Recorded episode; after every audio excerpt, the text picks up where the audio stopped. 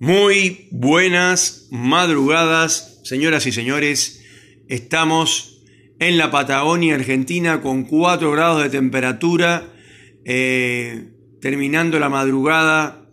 Eh, en realidad ya es prácticamente de mañana, pero por la hora, no eh, por el, el clima, porque está todo oscuro y va a quedar oscuro por muy buen rato.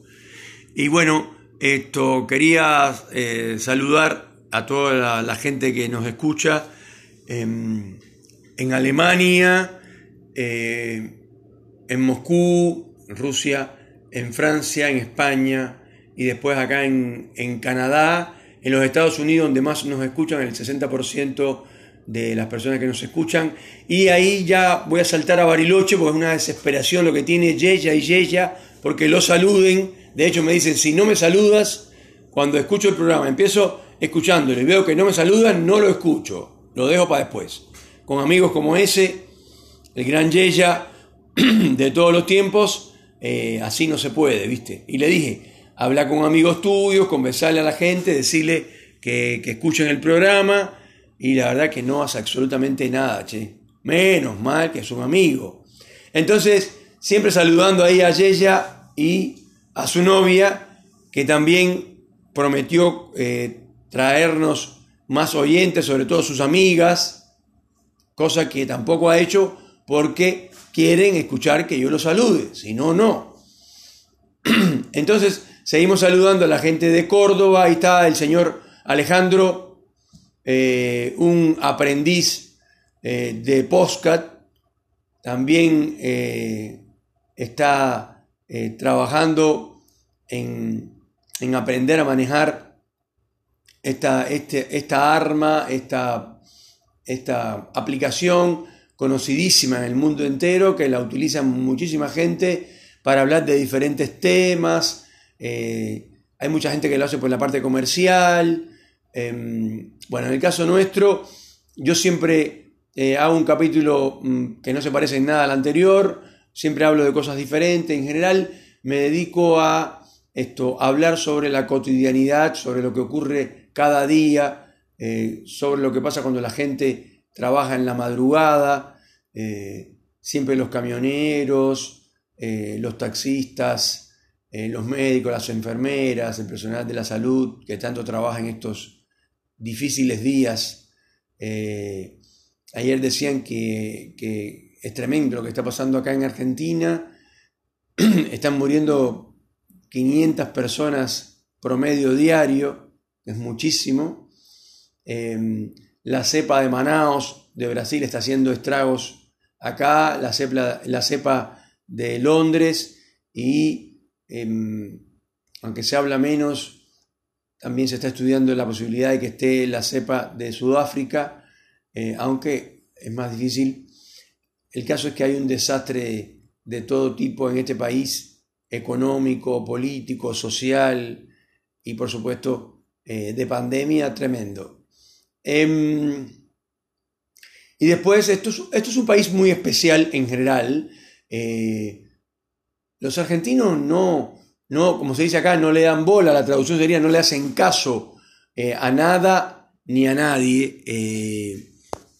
¿Y por qué digo esto? Porque, por ejemplo, em, yo estuve viendo un documental acá en la madrugada, estuve viendo un documental sobre, em, en una cadena de televisión llamada RT, que no, no le estoy haciendo publicidad, no es uno de mis auspiciantes para nada, pero eh, a veces aunque tiene una, o sea, en general tiene una filosofía bastante de izquierda, eh, eh, eh, hay documentales que hacen, que son bastante interesantes, como es el caso de uno que le hicieron a un humorista cubano llamado Virulo.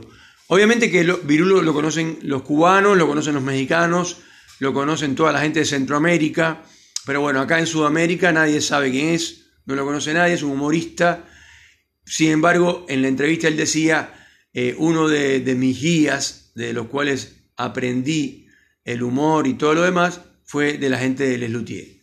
Y Les Luthier, sin embargo, acá no lo conoce nadie.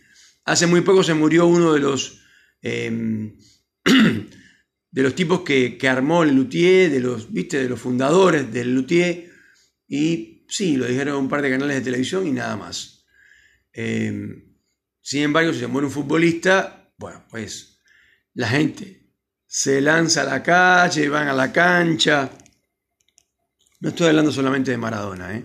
estoy hablando de muchos otros menos famosos y menos conocidos y también le hacen un homenaje tremendo. Sin embargo, se muere un humorista, un hombre que era un genio, sin embargo, nadie mm, lo tiene en cuenta. Y entonces por eso es un país muy especial, Argentina, en ese aspecto eh, con los médicos también pasa lo mismo, que lo he dicho en otros capítulos. Eh, en esta segunda temporada no lo he mencionado, pero en este país uno va al médico, el médico te salva la vida y la gente lo más que le dice es gracias y se va. Eh, nada de traerle un regalo, de querer conocerlo, de querer conocer a su familia porque me salvó la vida, porque es un gran médico es un gran cardiólogo, es un gran científico, en fin. No, nada de eso. En otros países, para no ir tan lejos, Chile, cruzando la cordillera nomás, nuestro vecino, la gente idolatra a los médicos, les lleva regalos. Esto, em, en Cuba también, a pesar de que hay muchos médicos, hay médicos para hacer dulce.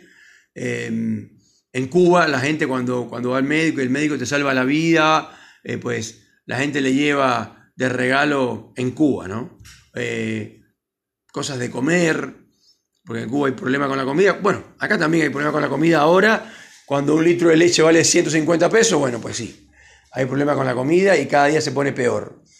Eh, escuché por ahí que están, eh, van a cortar la, la, exportación de carne para que mejore el consumo nacional, porque esto, las personas que trabajan en indumentaria, por ejemplo, es una locura lo que están haciendo con la ropa. Em, están comparando que la, ropa de marca, un jean de marca, acá en Argentina costaba 4.800 pesos y en Estados Unidos el mismo jean con la misma marca costaba 1.600 pesos. Y estoy hablando de cosas que se ven en los canales de televisión, eso lo vi en A24, eh, con un reportaje desde los Estados Unidos comparando. O sea, es un abuso lo que está pasando acá con el bolsillo de la gente. Pero bueno, esto ya lo habíamos hablado en, en otros capítulos. Señoras y señores, está, todavía no amanece, pero eh, ya empiezan a llegar la gente a los trabajos y es momento de esto saludarlos y decirles que nos vemos mañana en el próximo capítulo de Salvador de Noche.